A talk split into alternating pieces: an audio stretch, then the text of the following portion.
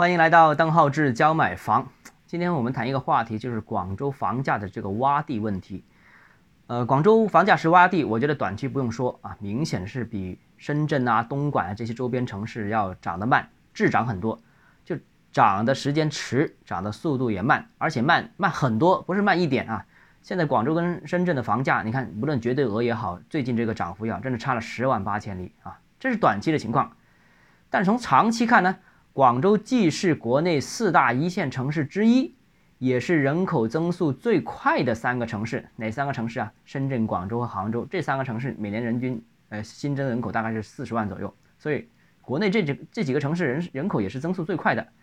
而且广州更拥有大湾区规划的加持啊，所以是其实是利好是一堆的。其实我觉得并不比深圳和杭州差很多。你说差一点点可能会有，但是差的很多，我觉得这个我不认同啊。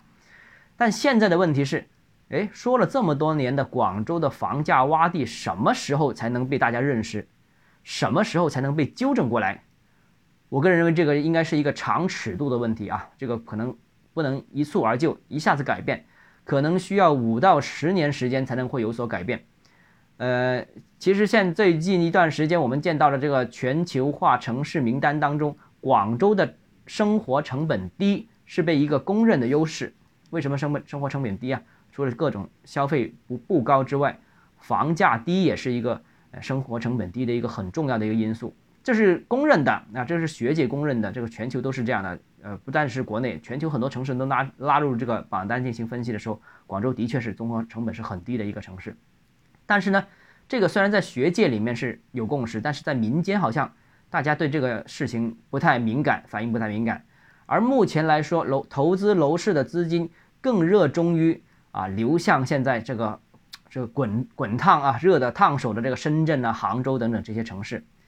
啊，当然，呃，现在这种情况的确是存在，但我个人认为是金子总会发光，只要有足够长的时间，价格一定能反映价值，这个就是广州这个生活成本的优势、经济的实力。啊，人口增长速度、城市建设速度，再加上它在大湾区的独特的位置啊，或或者是交通啊、教育啊、医疗等等资源的这些配套优势，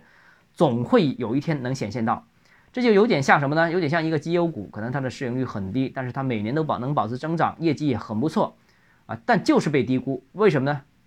可能不知道原因，但就是低估。但是总有一天它会有一个爆发的机会。这个是呃，在之前里面很什么银行股啊、证券股啊或者房地产股里面都有这样一一种情况，所以我个人认为啊，从长期看，广州肯定还会有一轮价格回归行情，肯定会逐步让这个价格，呃，重新再靠近北上深这几个城市。当然你说超过，我觉得呃应该还是有难度的，但是至少应该缩短这个差距。所以虽然除了就除了目前这个行情之外，我觉得广州还会有一轮补涨行情，但这个补涨行情。不一定是说，哎，这个这个就跟着这这这轮行情去走，可能在某一个时点，大家会被大家逐步逐步的认可，啊，这个进随着进入的人口越来越多，大家的收入水平在增加的话，这个应该会有所体现的。当然，这个什么时候这个行情补涨行情，或者说这个回归行情啊，我应该应该用回归更准确一点，这个回归行情会启动呢？时间我们不知道，诱因是什么呢？诱因可能也不知道，就像股市一样，只要你是低估的。终究有一天它会回归，终究有一天你会看得到啊！好了，今天节目到这里啊。如果你个人购房有疑问，想咨询我本人的话，欢迎加入邓浩志教买房六个字拼音首字母小写这个微信号 d h e z j m f。我们明天见。